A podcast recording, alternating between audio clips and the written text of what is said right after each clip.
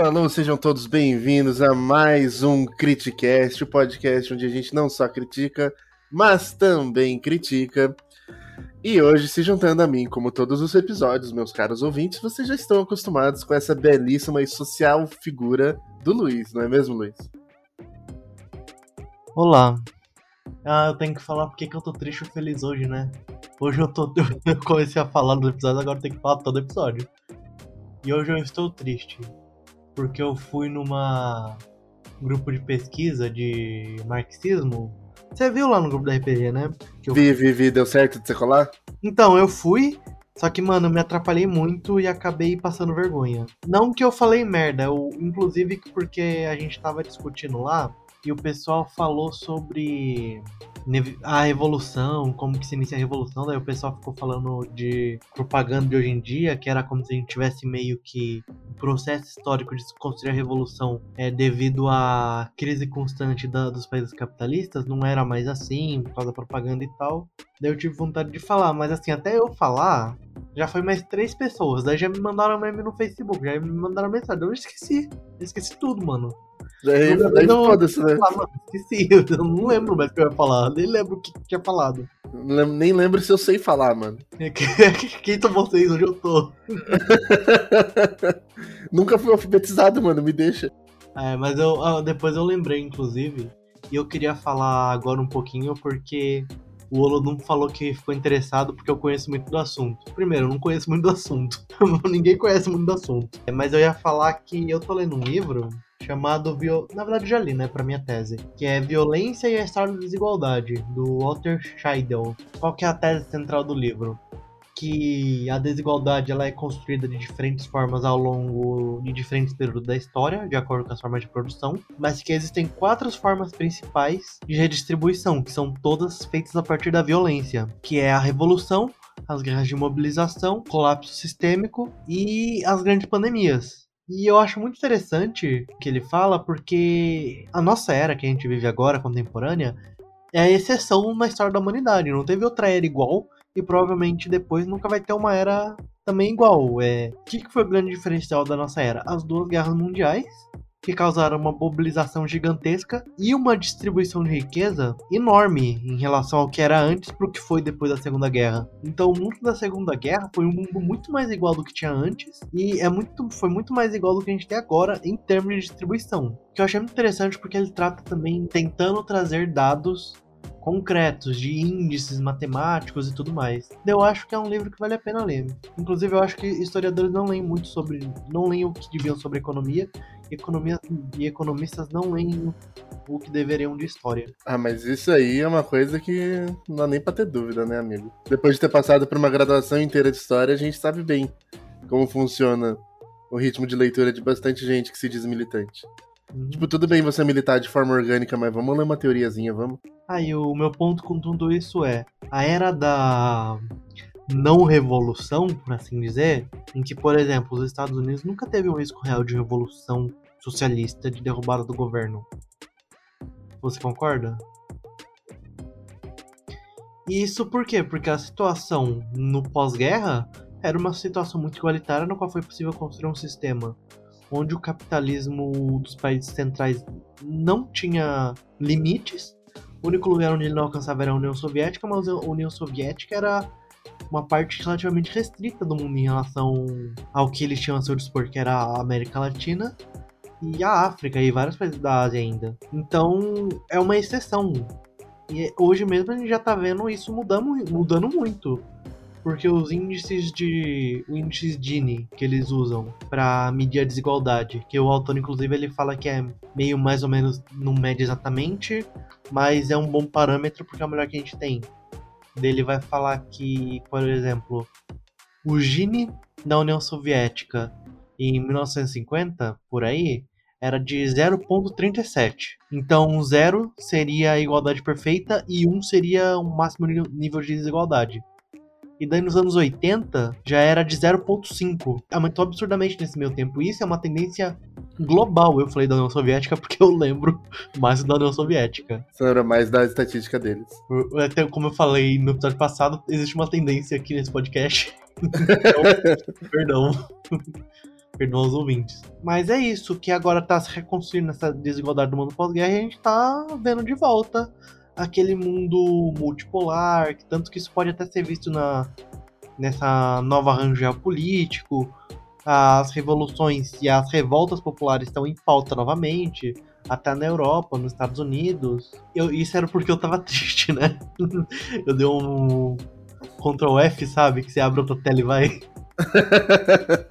Não, mas foi, foi uma boa coisa que você disse, porque a gente já consegue emendar todo, toda essa sua fala no assunto de hoje. Por quê? Né, para quem assistiu o episódio passado, tá chegando aqui também, sabe que nós estamos falando do MST e do MTST e dessas movimentações pedindo por uma distribuição mais igualitária de, de renda, de terra e afins. Se você está chegando agora, este é o nosso assunto em pauta.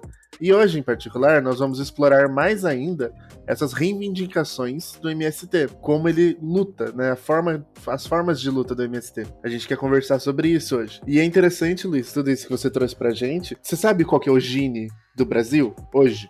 É 0,60 e poucos. 0,60 e poucos. Ah, e só pra, antes de você continuar a falar, eu só queria dizer. Primeiro, eu falei errado, não é 0,67, é 0,57.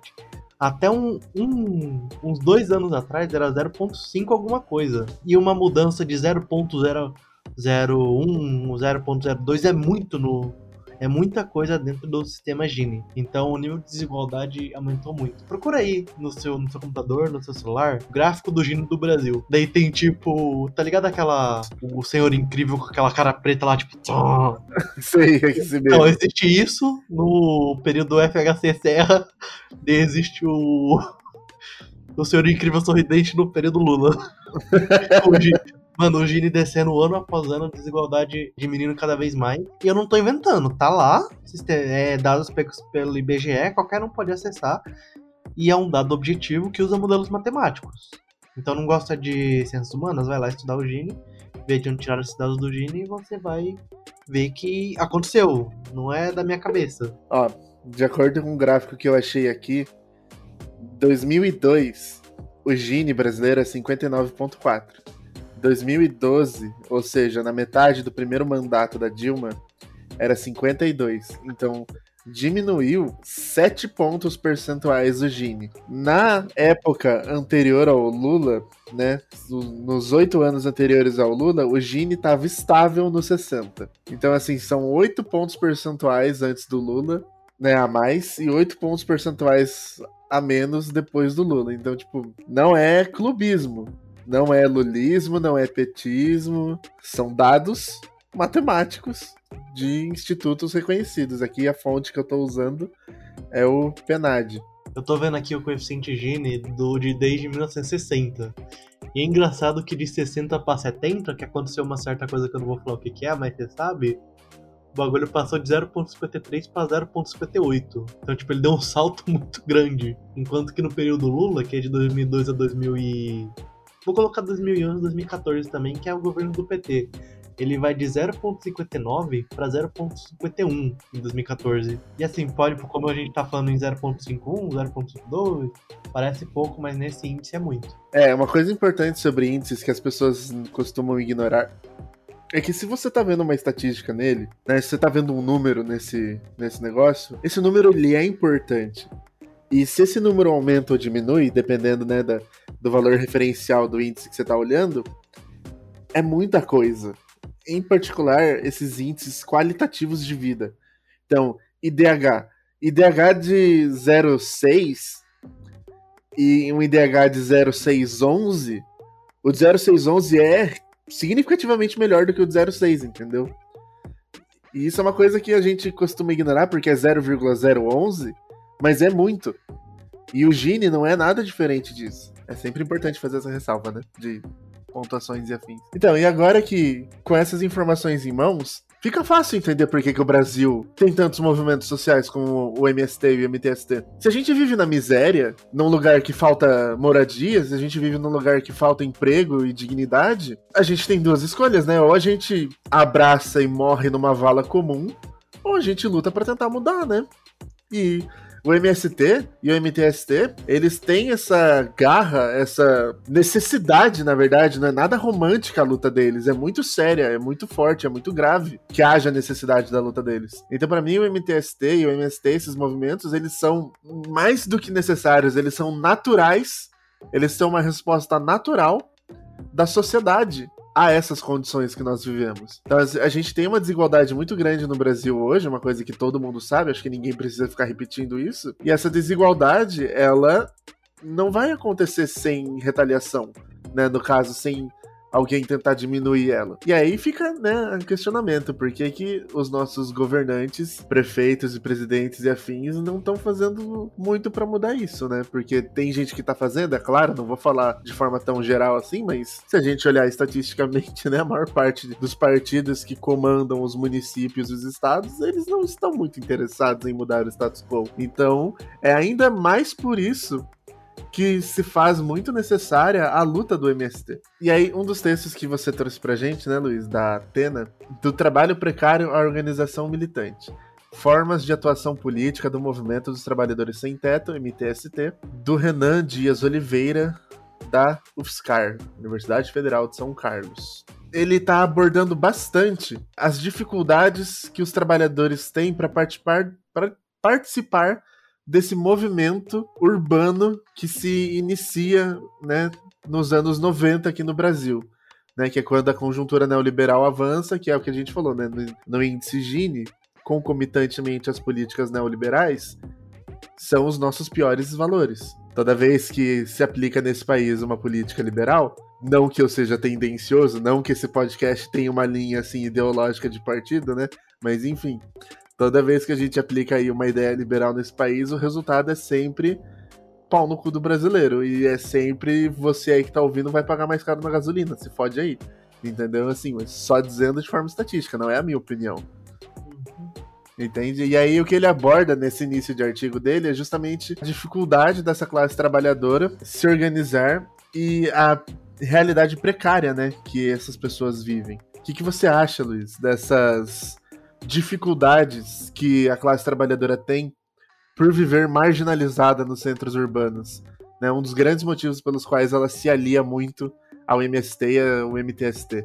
Mano, então, acho que a gente pulou a largada que acho que no começo a gente teria que falar o que, que é o MTST e quais as bandeiras políticas deles. Ah, então a gente pode, pulou a largada por causa da minha. É, a gente pulou a largada por causa da minha fala. Mas ah, traz pra gente, então, então. Primeiro eu vou perguntar aqui pra você: quanto que é o aluguel médio? O aluguel mais barato, assim, você acha barato aí na sua cidade? Putz, na minha cidade, acho que hoje o mais barato você vai achar por uns 600, viu? 650. Ó, em Mogi das Cruzes, que é uma cidade que é parecida com a minha. O menor valor que eu achei aqui por cima foi 700 reais. Então é, é como aqui em Itapê mesmo, 700, 600 reais. Então, isso, isso qual é a estrutura do negócio? Um, é uma kitnet com uma, uma única sala que ainda é, é cozinha e sem banheiro? É, isso mesmo, com 42 metros quadrados. Então não é só em São Paulo que é assim. Não, e, e tipo, só o aluguel é 700. O total de é, contas dá mil reais. Conta, isso ainda não conta IPTU, ainda não conta. É, é. Nem nada. Inclusive, uma das maiores delírios coletivos do Brasil é o locatário tendo que pagar o IPTU do dono. Não, total, totalmente sem sentido. O MTST, ele não é só. Ele não é um movimento de moradia, ele é um movimento que luta por moradia eles fazem questão de escrever isso no texto deles. Eu não entendi muito bem a diferença. Você saberia dizer? Não é sobre. Eles falam, não é um movimento de moradia, é um movimento que luta pela moradia. As palavras exatas. Eu acho que o que eles querem dizer com isso é que eles não são um movimento que tá lutando para criar mais moradias eles são um movimento que luta pelo direito de se ter uma moradia. Assim, aqui, ó. Você tá mais ou menos certo, mas não é exatamente isso. É que o MST não é um movimento de moradia. Eu tô lendo o que tá escrito aqui agora, tá? E lutamos por moradia, mas entendemos que essa luta é parte de uma luta maior por condições de vidas dignas.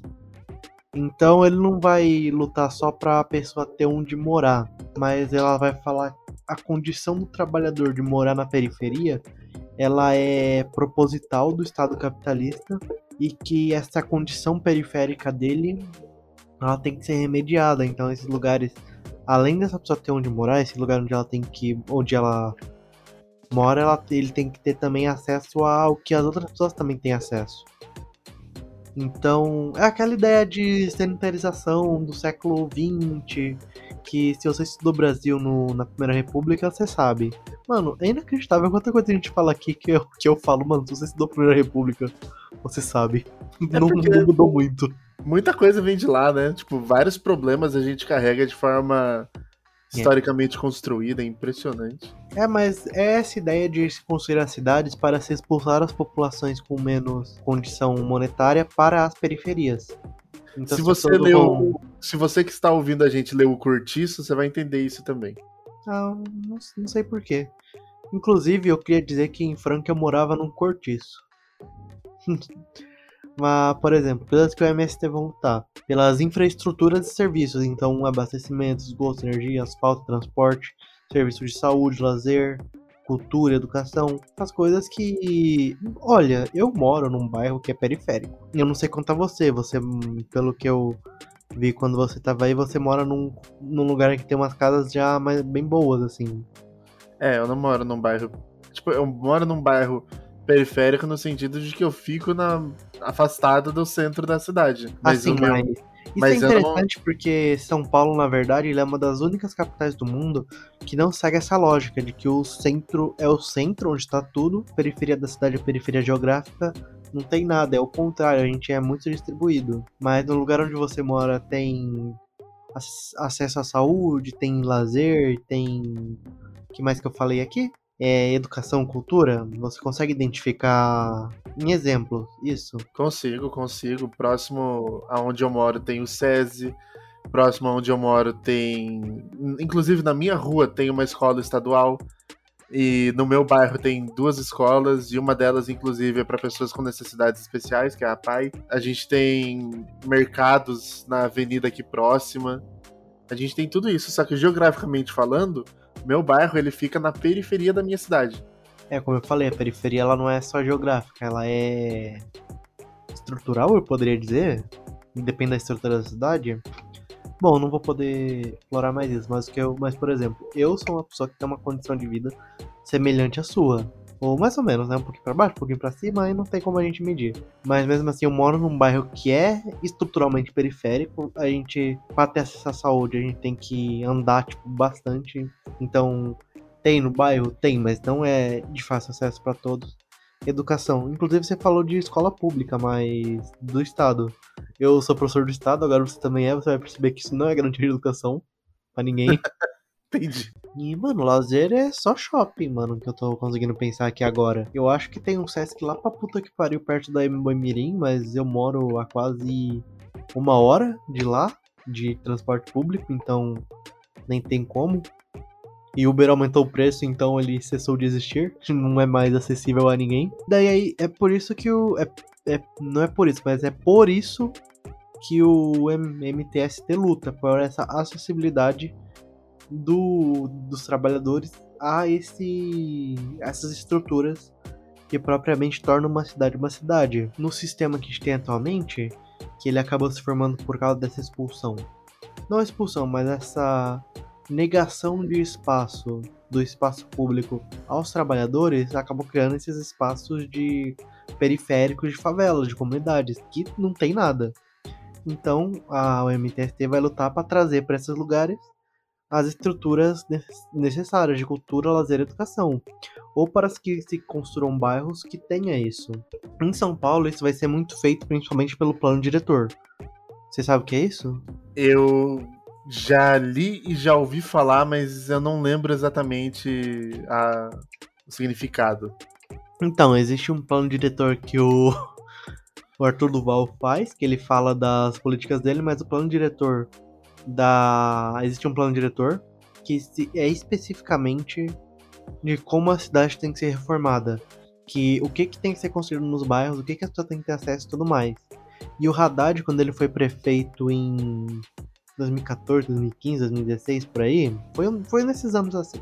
Eu lembro que eu tava no ensino médio só. Ele fez um que é muito bom, mas ele nunca foi implementado, porque ele ficou sendo questionado na Assembleia Municipal por, por todos esses anos. E vai se ter muita muito debate sobre, porque, por exemplo, muitos liberais querem que se possa misturar prédios comerciais com prédios de moradia.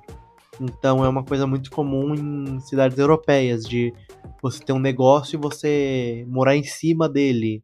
Ou ter aquela, aquelas ruas com vários prédios. Você já foi pra Europa, né? Você deve ter visto aquela rua que tem, que tem vários negócios, daí os os negócios são em vários prédios, só que o negócio, a loja em si é no primeiro andar, em cima é moradia, estoque, várias coisas diferentes. Sim, eu me lembro disso tudo. Só que isso é muito criticado por ser uma forma de precarização da moradia, em que você subjuga a habilidade de morar ao negócio. E é muito comum lá no, na Europa, Estados Unidos, inclusive, você ter um landlord, todos landlord, eu só consigo pensar em Lorde da Terra. É muito bom, inclusive, eu pensar que o cara é Lorde da Terra, mas o pessoal liberal vai ficar puto. É locatário. É, locatário. Então você tem o locatário e o locatário é o dono do restaurante que você vive em cima, tipo. Daí é uma discussão válida que a pessoa, mano, ela tem que viver na casa dela, tá ligado? E é um direito dela ter uma casa. Mas aí a gente vai entrar na discussão. É, é um direito a pessoa ter onde morar? O que, que, que você acha? Sim e por quê? é, não, a minha resposta. Não tem, outra opção no caso. Minha resposta é claramente um belo sonoro sim. E o porquê é porque tá na Constituição, mano. E se não tivesse na Constituição, o direito à moradia é reconhecido como um direito básico pela ONU na sua resolução dos direitos humanos. Então, sim, todo mundo tem direito à moradia, e o porquê é porque tem um, a nossa Constituição garante isso, a ONU é, defende isso, e na minha opinião, é um direito básico, tipo, ele, ele é um direito natural, entendeu? Direito a uma. A, não uma propriedade privada, mas direito a uma moradia, o que acaba se traduzindo né, no capitalismo a uma propriedade privada. O direito à moradia é um direito básico e natural do ser humano. É, ele é tão básico quanto o direito a acesso à saúde ou acesso à educação ou o acesso a uma vida digna, entendeu? Que na real eu acho que acesso a uma vida digna já meio que engloba todos esses componentes, assim. Você falou de direito natural? Sim. Eu, para mim, eu vejo dessa forma. Eu acho que é um direito natural do homem, entendeu? O direito à moradia. Mas como você defenderia essa posição de direito natural? Eu fico curioso porque eu tô, eu sou professor, principalmente de reflexões sobre o poder do contrato social às redes. Então eu acho esse um debate muito interessante, porque se a gente está tentando ser mais científico, a gente não pode só falar, ah, é um direito natural. Porque muitos liberais vão falar a mesma coisa e não vão extrapolar. Então eu acho que é nosso dever extrapolar quando a gente fala que é um direito natural. A gente tem que falar o porquê. Bom, eu acho que é um direito natural porque, historicamente, se você analisar os processos de construção da civilização, o homem sempre buscou um local que ele pudesse morar, um local que fosse seguro, né? Um local que protegesse ele de predadores noturnos e afins, isso lá nos primórdios da pré-história. Conforme a história da humanidade vai avançando, esse local ele vai se modificando, porque você não vai mais precisar se proteger de predadores noturnos, mas vai proteger a sua própria privacidade. E privacidade, né? Vida privada, ter uma vida privada, eu acho que é um dos aspectos chaves da, do componente ter uma vida digna, né? E uma moradia não só te permite exercer a sua é, liberdade privada, né? Exercer a sua vida privada, mas ela também garante que você vai estar protegido de intempéries como chuvas, nevascas, né? Não tem no Brasil, mas, né? Falando de forma generalizada uma casa também te protege de todas essas intempéries possíveis que podem acontecer, né, granizo e afins. E ela também te permite guardar os seus bens, porque você também vai, ah, vai inevitavelmente coletar um número de bens. E esses bens, eles também fatoram em você ter uma vida digna, como por exemplo uma geladeira, para você armazenar seus alimentos, um fogão para você poder cozinhar, acesso a um botijão de gás, por exemplo. Então, assim, eu acho que o direito à moradia ele é um direito natural, porque no mundo que a gente vive hoje, a moradia ela é a garantia de uma vida digna. Então, ela meio que se retroalimenta com os outros com as outras garantias que a própria Constituição traz, entendeu? Então, para mim, é por isso que eu vejo como um, direito natural do homem, porque todo mundo no mundo contemporâneo né, se naturalizou a necessidade de se ter uma moradia por todas essas questões que eu citei aqui. Muito interessante, eu concordo muito com o que você falou. Eu só vou expandir algumas coisas pelo que eu penso de que, na verdade, eu queria até saber, de acordo com o que você sabe sobre a história, mas o status de não moradia, não ter uma moradia, é um status relativamente moderno na sociedade, de ser tão comum como é hoje. Ou não? Você não vê assim? Ah, na quantidade e no. Talvez fosse melhor falar em, em porcentagens, né? Eu acho que no escopo, na verdade. Acho que escopo é uma boa palavra porque a gente está analisando aqui.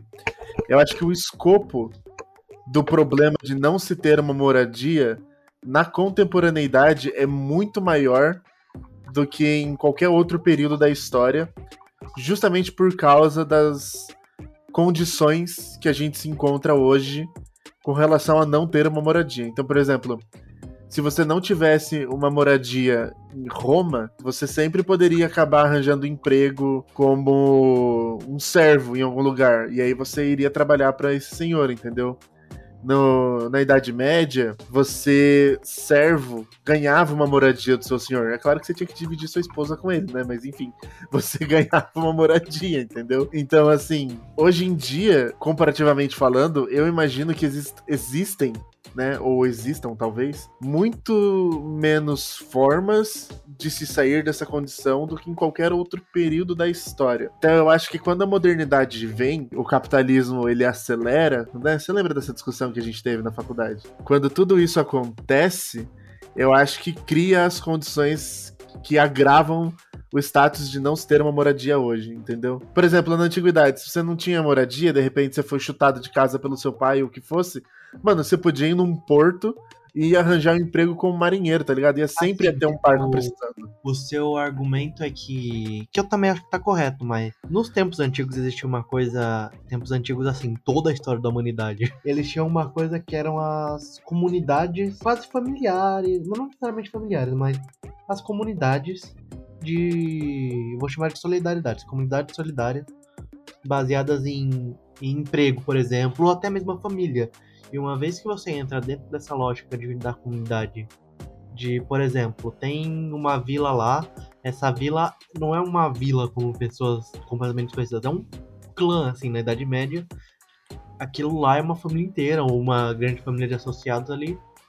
E não existe sem teto, porque todo mundo ali é da mesma família. Então, o sem teto, a pessoa que não tem casa, ela não tem uma comunidade, uma família ou organização, por exemplo. Qual que é o nome de daquelas da Idade Média? Ah, trabalho? É, companhias de comércio? Não, as guildas. Guilda. Tem uma guilda, por exemplo.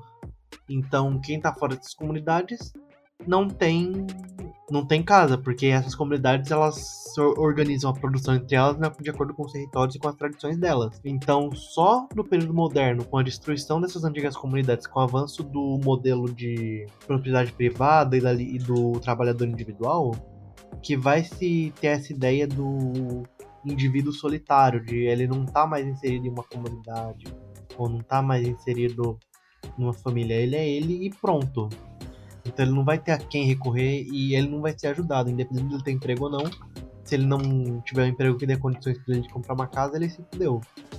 Então, não é que, por, por exemplo, a gente vê um, hoje em dia gráficos que falam que a pobreza extrema tá, é, diminuiu muito dos tempos antigos para cá. Isso depende muito do que a gente considera pobreza extrema. Porque assim, um romano, mesmo aristocrata, em qualquer período da história do Império Romano, era pobre comparado a gente.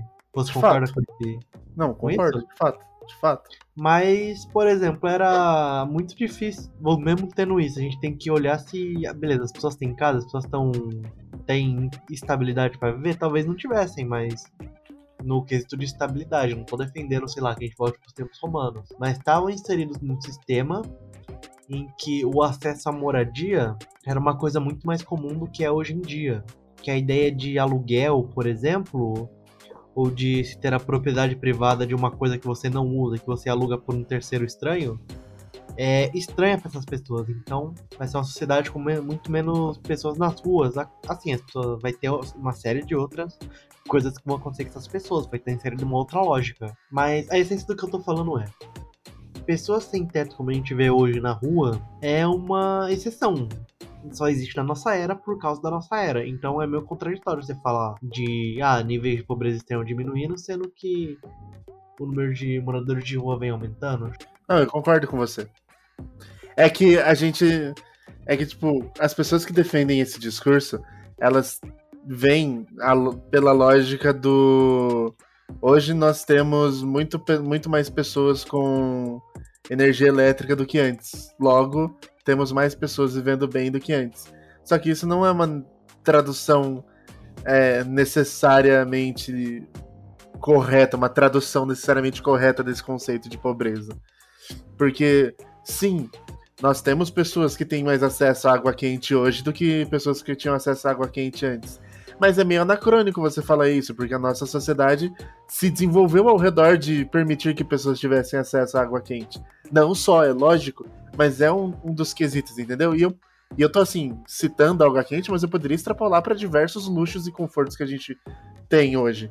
Então, assim, é, é uma falsa simetria, né? Que chama você comparar os dados de pobreza de um tempo muito anterior ao nosso com o de hoje e dizer que hoje a gente tá melhor. É claro que hoje a gente tá melhor, tipo, isso é óbvio. Aqui, ó, alguns dados sobre população de rua em São Paulo. Ah, lembrando que MTST não é específico para população de rua, no caso você tá pensando em vírus. Mas eu tô, a gente tá falando de pessoas que trabalham, têm família, e que estão numa situação em que elas não têm casa ou tinham uma casa mas era uma casa extremamente periférica, eles vão lutar pelo direito dela ter uma casa num lugar bom, mas nesse caso agora a gente tá falando de pessoas em situação de rua. É importante fazer essa ressalva. Essa ressalva. Então, alguns dados sobre a situação de rua. Famílias em situação de rua. 67% dessas famílias estão na região sudeste e no Brasil. Em agosto de 2012, existiam 7.368 famílias, então isso dá umas 20 mil pessoas, mais, mais de 20 mil pessoas. Isso em agosto de 2012. Em março de 2019 eram 119 mil famílias. Então é quase meio milhão. Não. É quase meio milhão de pessoas em, em situação de rua. Então só para vocês verem aí quanto que é o número de pessoas realmente que estão aí. Então, por exemplo, vão ser famílias que vão ser beneficiadas pelo Bolsa Família, mas que assim não vão ter uma condição de vida decente. E o MST vai lutar para elas terem acesso à moradia. Muitas delas, inclusive, conseguem, por programas do governo, o acesso à moradia, mas essas moradias nunca ficam prontas. Que é uma história recorrente aqui em São Paulo. Você já ouviu alguma? A família tá esperando uma moradia de alguma coab, coisa do gênero, e que não chega nunca? Não, é, tipo, 10, 15, 20 anos esperando. Ah, sim. Várias obras aqui em Tapetininga mesmo. Teve um projeto. Acho que era um projeto de kitnet. Mano, até agora eu acho que não foi entregue, na real.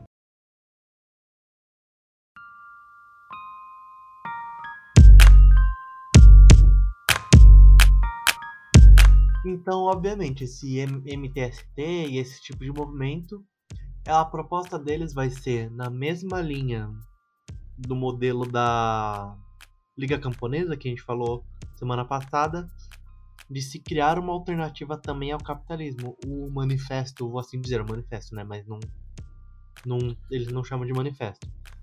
Mas o manifesto do MTST vai falar muito dessa ideia de se combater o Estado, porque o Estado é ele é a vontade das forças capitalistas do mundo.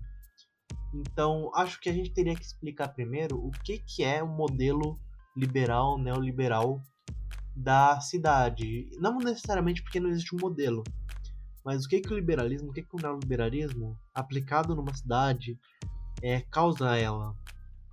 Você pode falar? Sobre o modelo neoliberal de cidades? É, o que, que o modelo neoliberal, as ideias neoliberais, como elas afetam a cidade. Complexo, hein? Mas vamos lá, vamos tentar. Não, se quiser eu falo. Não, deixa eu tentar. É que você tem um domínio do negócio, é que tem que formular, né? Olha, bom, primeiro a gente tem que entender que as políticas liberais, né, as políticas neoliberais, quando você aplica ela, ela visa. A palavra que eles usam é desonerar. Desonerar significa tirar a carga, né? Tirar o peso de alguma coisa. Então, as políticas neoliberais, de forma bem abrangente, assim, bem superficial, têm essa busca por desonerar o Estado. Ou seja, elas querem fazer com que as instituições públicas, as repartições públicas, funcionem, né? A ideia neoliberal é que essas repartições funcionem da forma mais eficiente possível, com o menor número possível de funcionários. Por quê? Porque na visão liberal, quanto mais funcionário dentro do Estado, dentro das instituições do Estado, mais custo você vai ter sem um retorno imediato ou sem um retorno ponto, certo? Então, todas essas políticas, elas trabalham, dentre outras formas, com cortes e reduções, certo? Então, como é que isso afeta a sociedade? Bom, é só você pegar o governo, o nosso governo atual, por exemplo, que aglutinou, né? Ou seja, somou três ministérios em um só. Então a gente tinha o Ministério de Cultura, a gente tinha o Ministério de Educação e a gente tinha o Ministério, não era Direitos Humanos o nome, mas enfim, que trabalhava com essa pauta de direitos humanos. E você teve a aglutinação, a soma desses três ministérios em um só. E aí qual que é o problema? Ao, ao, ao fazer isso, você está tirando a, as prioridades dessas pautas de serem trabalhadas por um conjunto de pessoas dedicadas a isso. Questões culturais, questões educacionais e questões de igualdade dentro da nossa sociedade acabam por vezes ficando trancadas, né, ficando alavancadas, é, esperando um progresso que nunca vem, porque você tem menos gente trabalhando nisso, porque você tem menos especialistas trabalhando nisso, porque você tem menos pessoal cuidando dessas questões, então você inclusive diminui as análises que esses sistemas deveriam fazer para garantir que o nosso país tenha acesso a tudo isso. Então, um dos grandes problemas de você aplicar essas políticas liberais, essas políticas neoliberais e que tem um impacto imediato na nossa sociedade, é que várias das pautas que a gente considera necessárias para a sociedade acabam ficando em segundo plano. Né? Outra questão muito importante dessas políticas neoliberais é a redução de verba de pesquisa. Porque verbas de pesquisa são um gasto considerável para o Estado, mas são coisas que trazem um retorno muito imediato para a gente.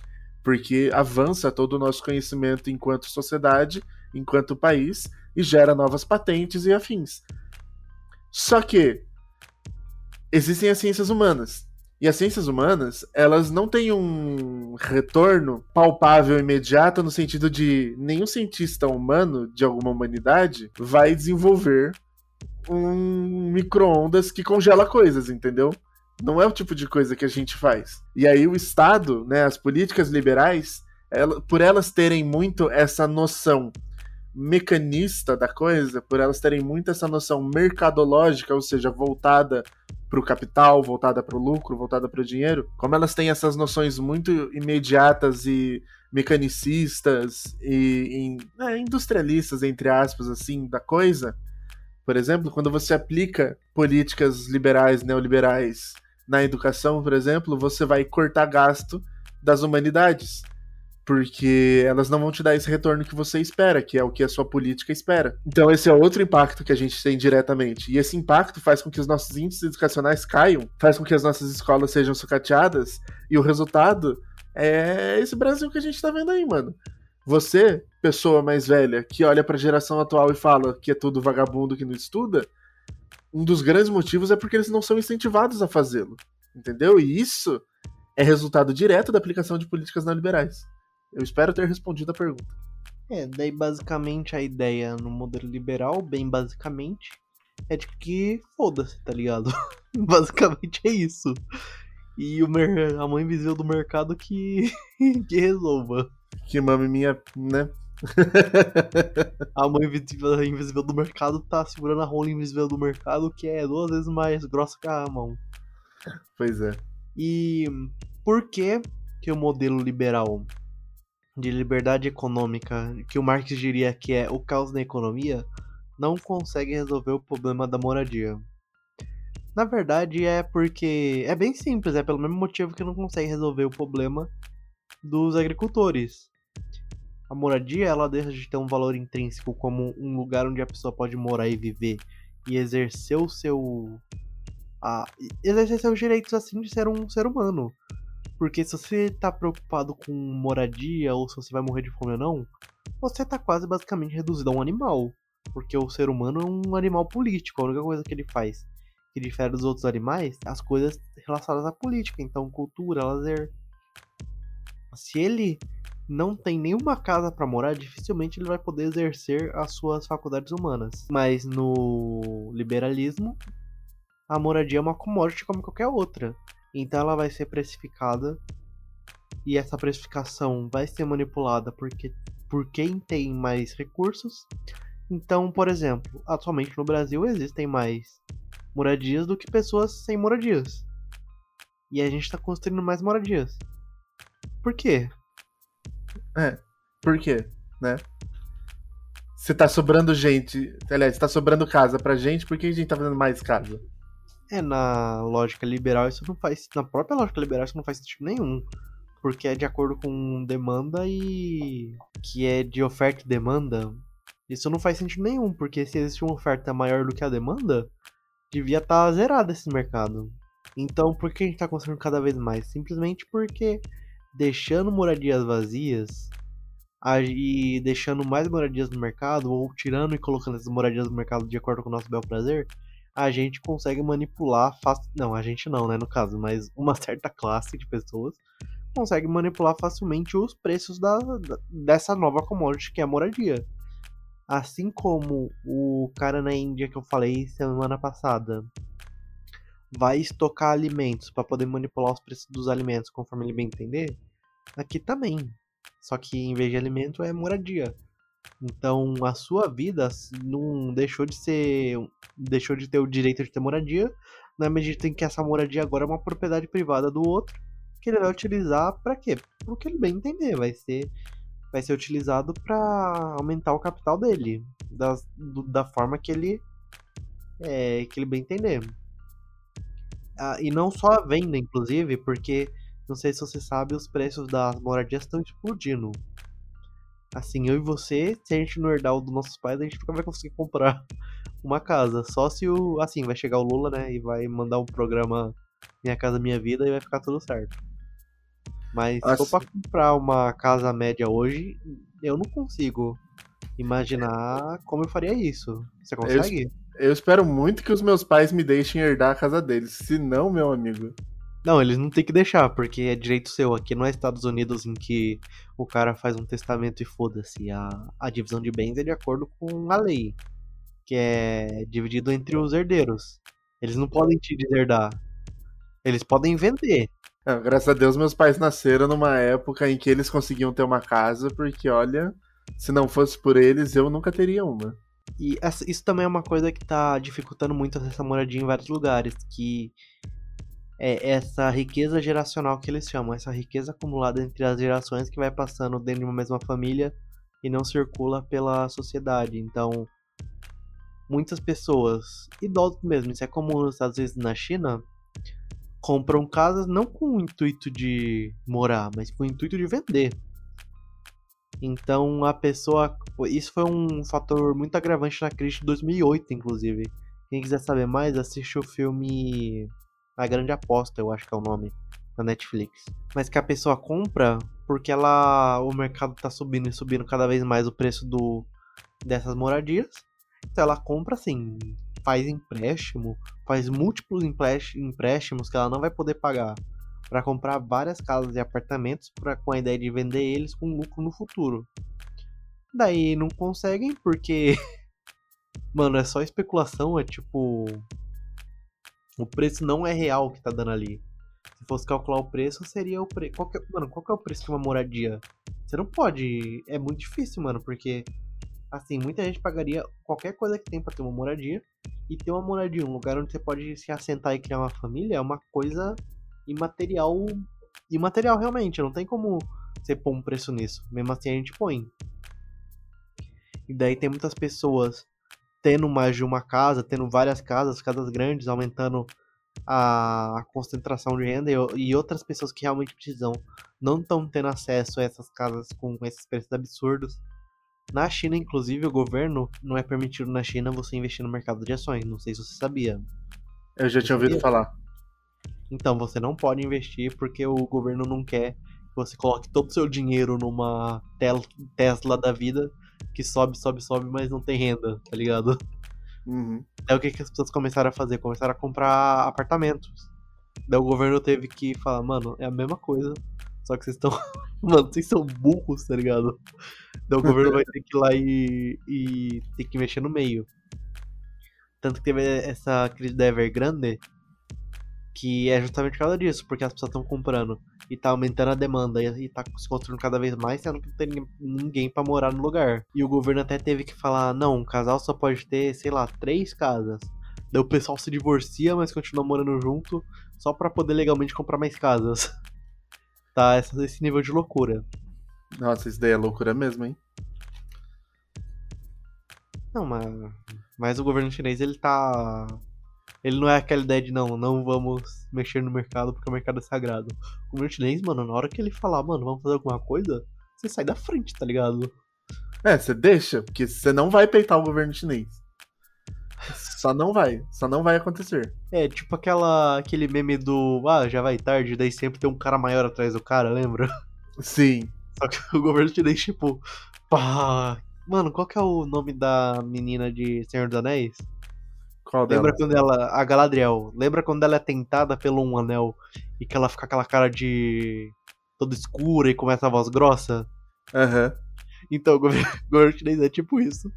É, tá tudo suave com o mercado. Daí de repente o mercado ameaça formar uma bolha, daí ele. Tá! ai, ai, não.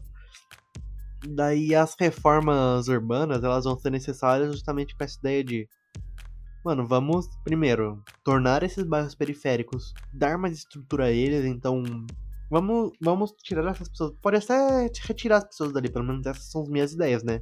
Mas, por exemplo, tira as pessoas dali coloca em outros lugares e vai reformando para construir lugares, bairros mais organizados, bairros planejados, para elas não viverem de forma tão precária, leva saúde, educação, cultura para elas e também uma reforma de mercado que seria necessária para que a moradia não fosse mais tratada como commodity.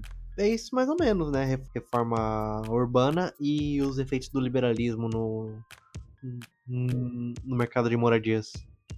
É isso, né? E que eu coloquei, eu tinha escrito aqui no roteiro de que que ela está se desenvolvendo por todo mundo capitalista. Então eu falei dos Estados Unidos, e também da China, que são os dois polos do planeta, por ao redor de, de onde o mundo gira, né? Tudo gira ao redor desses dois. Então acho que dá para exemplificar bem.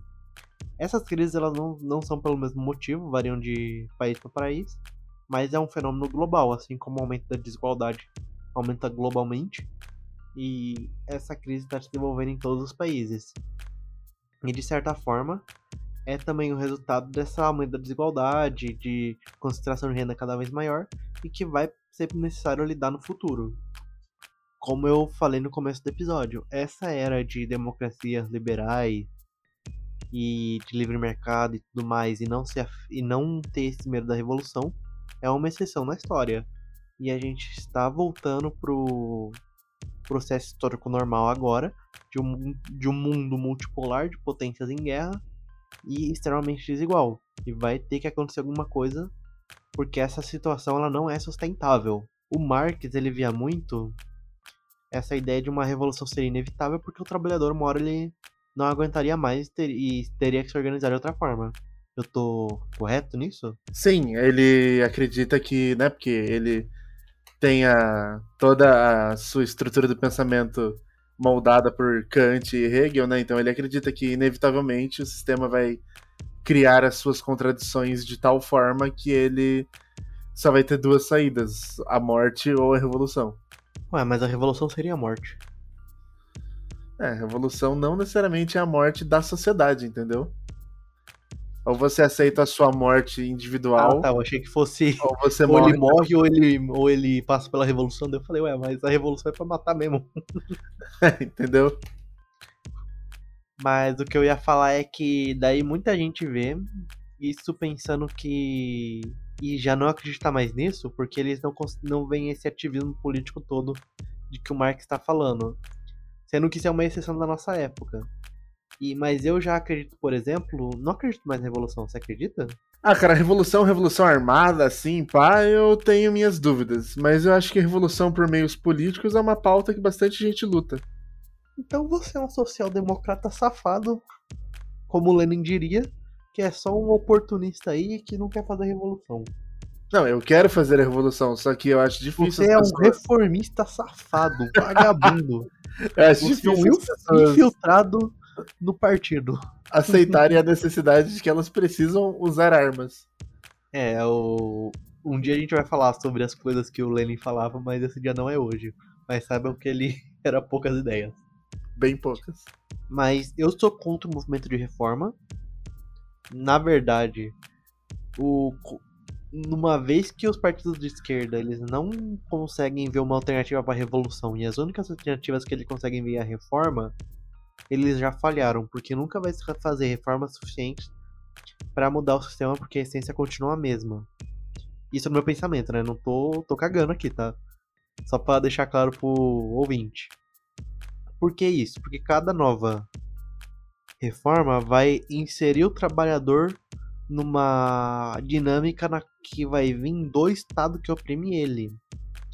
Então, por exemplo, você não vê mais negros revolu- revolucionários falando da derrubada do Estado, falando da reforma. Então, olha que interessante, o Estado extremamente racista preconceituoso que é os Estados Unidos fez uma reforma, continuou racista preconceituoso, mas ele, por causa dessa reforma, ele aboliu essa necessidade da revolução dentro do imaginário afro-americano. Então a gente vai fazer várias reformas, várias reformas, beleza, mas a gente nunca vai chegar no socialismo e comunismo que vai resolver nossos problemas. Então vai ser sempre uma situação que se perpetua. Sem falar que o reformismo, de novo, na minha opinião, ele tem uma época e um conjunto de fatores socioeconômicos. Por que, que as reformas no sistema capitalista ocidental atual foram possíveis? Porque a Primeira e a Segunda Guerra fizeram uma mobilização em massa e acabou causando uma distribuição de renda muito grande. Então a distribuição de renda nos países ocidentais era relativamente boa para a época, então era possível pensar em reformas. Agora, está se aumentando a desigualdade e se pôs em xeque todas as reformas, porque bom, na verdade eu não sei por que que você culpa uma coisa que só causou bem pelas coisas ruins. Mas tá se tendo a volta, por exemplo, dos nacionalismos e do conservadorismo mais revolucionário, no sentido de se fazer uma contra-revolução, nos países centrais. E eu vou falar uma verdade aqui que talvez não seja. Você não concorde, ou talvez nem goste, mas a gente é muito mais próximo de uma contra-revolução, de uma revolução conservadora, do que de uma revolução comunista. Porque as sociedades, por exemplo, do Extremo Oriente Asiático, Japão, Coreia, Taiwan e China, que é um país comunista, são sociedades que, se vendo dentro dessa crise de aumento da desigualdade, estão dando uma virada pro conservadorismo nacionalista. Eu, inclusive, acho que essa contra-revolução já aconteceu. Aqui no Brasil, sim, mas o Brasil é, é especial. é aquela criança especial. mas que eu não vejo. Então, eu não vejo essa revolução como possível. Eu vejo o reformismo como uma bosta que se você apoia o reformismo, você já perdeu.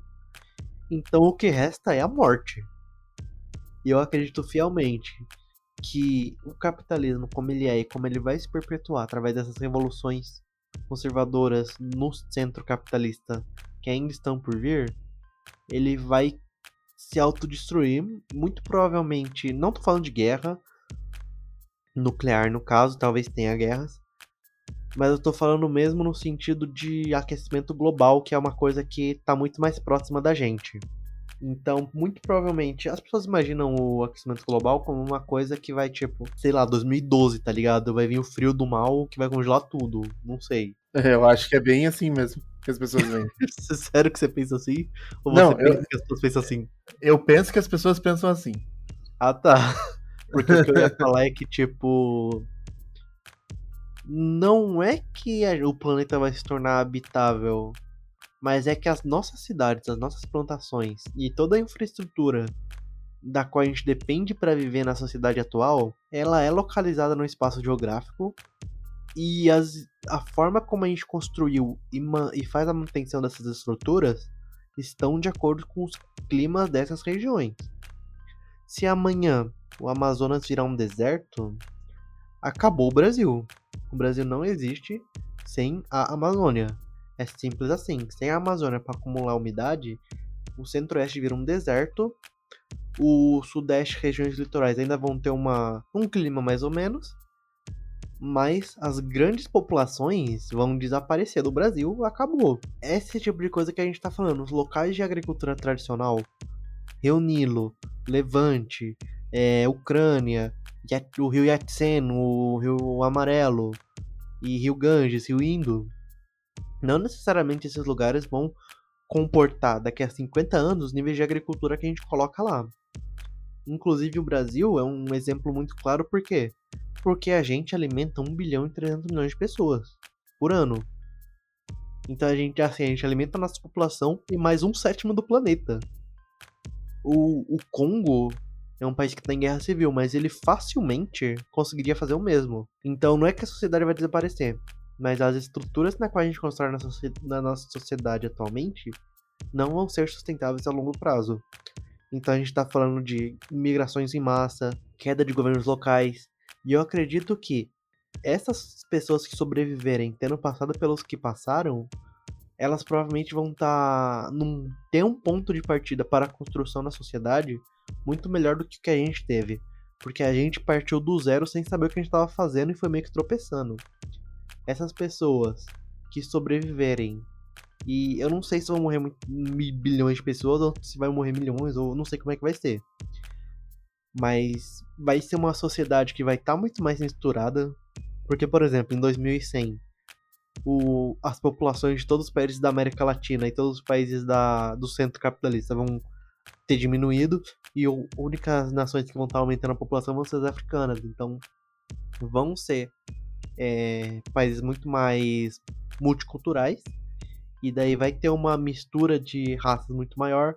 E esses lugares já vão, já vão saber o que aconteceu no passado e vão poder recomeçar do zero. Então vão ter centenas de experiências políticas no mundo inteiro tentando ref reform refazer a sociedade a partir do que eles aprenderam. E eu acredito que talvez possa se formar uma sociedade comunista. Não necessariamente comunista da forma como a gente imagina, mas certamente uma sociedade mais justa. Nossa, mas eu explanei pra caralho agora. Não, mas tá ótimo. E eu acho que na real esse é um bom ponto pra gente fechar o episódio de hoje. Acredito que a gente deu uma boa explorada aí no tema da crise de moradias que a gente vive hoje. Nas Mano, linhas como é que a gente, a gente foi tipo, mano, a pessoa não tem onde morar. E tipo, não, colapso da sociedade global. Ah, mano, a gente esqueceu de uma coisa importante. As efemérides. As efemérides, exatamente. Quer que eu faça ou você quer fazer? Faz pra nós aí, amigo. É parte do seu bloco.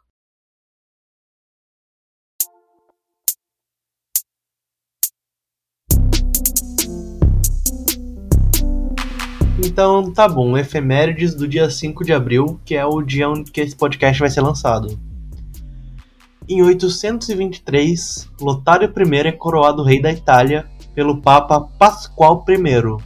Lotário I era filho do Luís o Piedoso e ele foi pai de Lotário II e Luís o Jovem, que foram. Ele foi o cara que herdou o, a coroa imperial enquanto seus irmãos é, Charles o Careca e Ludwig o Alemão acabaram se separando do Império para criar seus próprios reinos.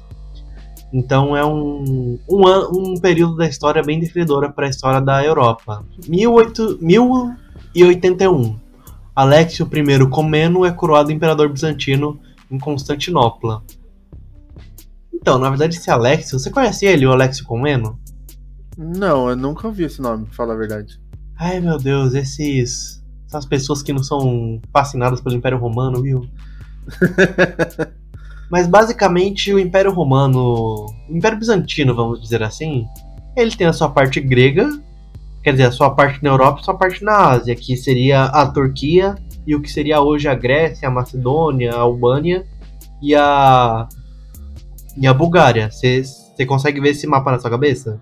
Consigo. Então, na época que o Alexio Colmeno ele chega ao poder, a Ásia basicamente desapareceu do Império Bizantino. Então só tinha a parte europeia. Daí o Alexio Colmeno pôs a coroinha ali, estalou o pescoço assim, deu uma esticada e falou: It's time, baby. E daí ele foi, mano, paulada atrás de paulada. Que tanto que esse período do Alexis Comeno e da dinastia Comeno ele é conhecido como uma renascença, um retorno do Império Bizantino ao auge, porque teve o declínio dele no, no nos anos 900 para frente e teve a reascensão a partir do ano 1081, em que inclusive aquela região da Cro até a Croácia e a região da onde está a Hungria hoje eram vassalos que pagavam tributo ao Império Bizantino durante esse período dos Comenos. Então foi bastante coisa. Uh, próximo. Em 1242, durante a batalha sobre o gelo do, la do lago Peipus, as forças russas, lideradas por Alexandre Nevensky, repelem uma tentativa de invasão dos cavaleiros teutônicos. O que, que, é interessante sobre isso? Porque é uma batalha sobre o gelo. Tinha um lago congelado e lutaram em cima. Por quê? Para mostrar que todo mundo é viril. as coisas que os homens da antiguidade faziam para mostrar que eram homens, né? Ah, inclusive as pessoas têm essa ideia de que não se deve invadir a Rússia no inverno. E a única invasão da Rússia durante o inverno foi a invasão mais bem sucedida da, que aconteceu da Rússia, que foi a dos mongóis. Por quê? Porque, mano, é tudo congelado, os rios, então. Cavalaria Golbur, tá ligado? Sem contar que eram pessoas que já estavam acostumadas com esse clima, né? É, que viviam e, na então, região. É, e daí falam muito isso por causa de Napoleão e de Hitler. Só que nenhum deles invadiu no inverno. Eles invadiram em julho, que foi a, que é a melhor época possível para se invadir a Rússia. O problema é que depois a Rússia vira um atoleiro do caralho e não dá pra levar coisa para lá. E depois que ela vira esse atoleiro, boa sorte saindo daí até o inverno. Aqui, ó, em 1614, da Virgínia, a nativa americana Pocahontas casa com o colono inglês John Rolfe. Você sabia que essa história é baseada em fatos reais? Sabia, disso eu sabia. Quantos anos ela tinha quando ela casou, você sabe? Acho que eram 16, não era? Hum, você tá, tá errado pra cima. Eu lembro que ela era bem nova, mas eu não lembro a idade exata. Bom, só vou deixar aqui essa dúvida pros, pros ouvintes. Hum, deixa eu ver aqui. 1632, Guerra dos 30 Anos. Tropas suecas, comandadas por Gustavo Adolfo II, atravessam o rio Lete e confrontam as tropas da Baviera, que ficou conhecida como a Batalha de Rhein. Eu não tô nem aí pra esse Gustavo Adolfo, pra essa batalha, pra essa Baviera e essa Guerra dos 30 Anos. Mas eu quero falar muito que são tropas suecas, então eu quero falar do Império Sueco. Posso? Fique à vontade. Esse é o momento. Nesse período do século XVII, do, de 1600 a 1600 alguma coisa, não sei, a gente não pensa isso, mas os suecos eles dominavam todo os arredores do Báltico. Então a Finlândia era sueca, a Estônia era sueca, e eles eram um império muito poderoso no norte. Até que aconteceu uma coisa que. Será que foi Gustavo Adolfo que morreu e. Eu vou até ver aqui. É, foi o. Foi depois dele, teve um imperador Carlos alguma coisa, mas que assim. A Suécia estava no auge do poder dela.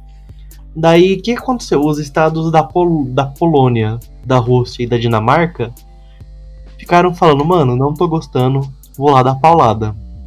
E daí, quando o antigo rei morre e o príncipe de 14 anos sobe ao trono, eles atacam. Então, assim, Rússia é a Rússia, beleza. Daí você pensa, Polônia nem é tanto assim. Mas a Polônia nessa época era, era a comunidade polaco-lituânia. Então era Polônia, Lituânia, Bielorrússia e Ucrânia. Então não é um território pequeno, convenhamos. Nem um pouco pequeno. É, e daí também tem a Dinamarca, que você pensa, pouca bosta, né? Mas é Dinamarca e Noruega junto, é uma coisa só nessa época. Daí o pessoal vai falar, mano, o moleque tem 14 anos, vai tomar uma paulada. Daí, exatamente como o Alexis com menos, o moleque simplesmente estala o pescoço e fala, bring it on, baby. mano, ele, tipo assim, ele. Mano, é muito fascinante, porque ele pega a frota dele, ele dá uma manobra nos. Assim, nos primeiros anos. No primeiro ano da guerra, alguma coisa assim, dá uma manobra nos dinamarqueses que simplesmente numa paulada só ele tira, ele tira os, os dinamarqueses da guerra. Depois ele pega todo o exército dele, atravessa o Mar Báltico inteiro no inverno para ir tentar libertar uma cidade, cidade de Riga, eu acho, do cerco russo. Dele chega lá com as tropas, com as tropas dele cansadas, em menor número, ele ataca e ele vence. E assim, ele basicamente, basicamente todo esse evento da Guerra Nórdica é isso, tá ligado? Ele tá em menor número, ele tá as tropas dele estão extremamente cansadas, mas eles vão dar paulada em russo em polonês. E pronto. E é assim, uns sete anos só disso, tá ligado? Ele acaba perdendo porque. É aquela parada, né? A Rússia pode simplesmente falar, mano, te vejo no que vem, tá ligado? Porque no power infinito. Mas, mano, ele deu pauladas absurdas de assim, inacreditáveis, e eu acho muito foda essa resistência. E eu gosto muito dele porque ele morreu em batalha. Ele não foi dessa de, mano, você vai é, derrubar meu império, então você tem que pelo menos me derrotar em batalha, filho. não tem essa de acordo de paz. Daí ele, até os últimos momentos dele, ele liderou o exército para tentar alcançar uma vitória final. E ele morreu nas trincheiras, acertado por um tiro de uma fortaleza que ele tava cercando. Uau. Era isso que eu queria falar. Deixa eu ver se tem mais alguma coisa aqui.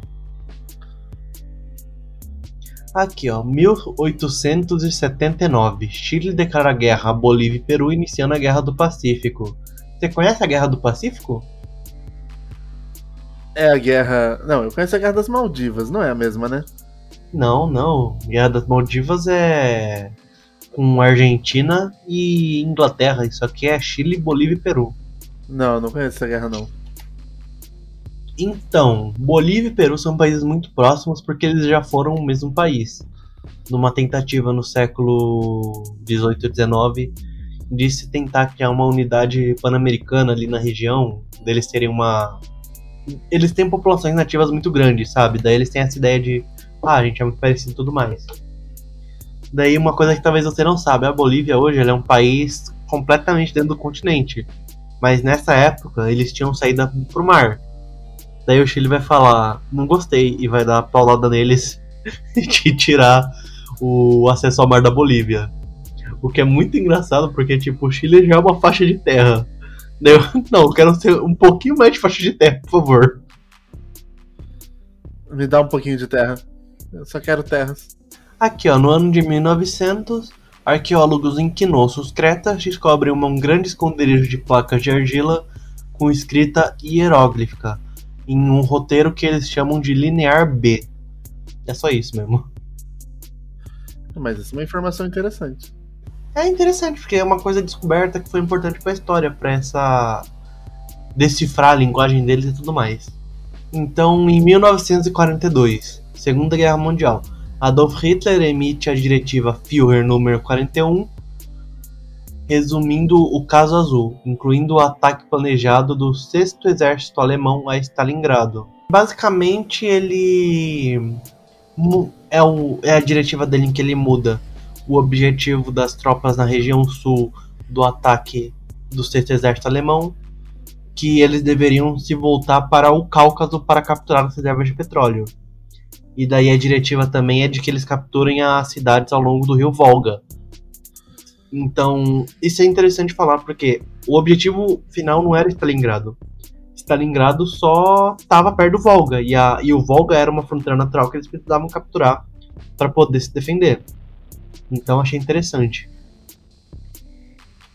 Em 1945, Segunda Guerra Mundial, a União Soviética rompe o pacto de neutralidade nipo-soviético com o Japão, ao mesmo tempo em que se prepara para invadir a ilha juntamente com os aliados, conforme a decisão na Conferência de Yalta. E também Guerra Fria, o líder iugoslavo Josep Broz Tito assina um acordo com a União Soviética para permitir a entrada temporária de tropas soviéticas no território iugoslavo. Um dos poucos países que teve tropas soviéticas dentro dele que não foi um puppet um, da União Soviética. Em 1953, 1956, Fidel Castro declara uma guerra contra o presidente cubano Fulgêncio Batista. Você quer comentar alguma coisa? Nunca errou. É isso que eu tenho pra dizer. Ah, muita, muita, gente acha que foi uma guerra até comunista, mas Fidel Castro, na verdade, ele era muito mais nacionalista. Naquele sentido de que o, o Gêncio Batista representava. Era uma pessoa corrupta que representava interesses estrangeiros.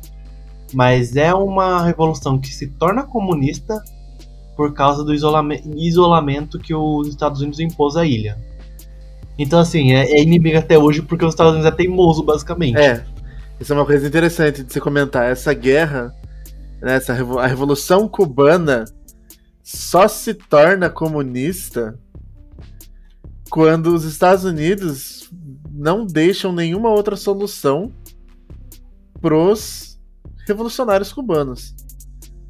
Ou você se torna comunista, né? ou você apoia a União Soviética e afins, ou você morre de fome.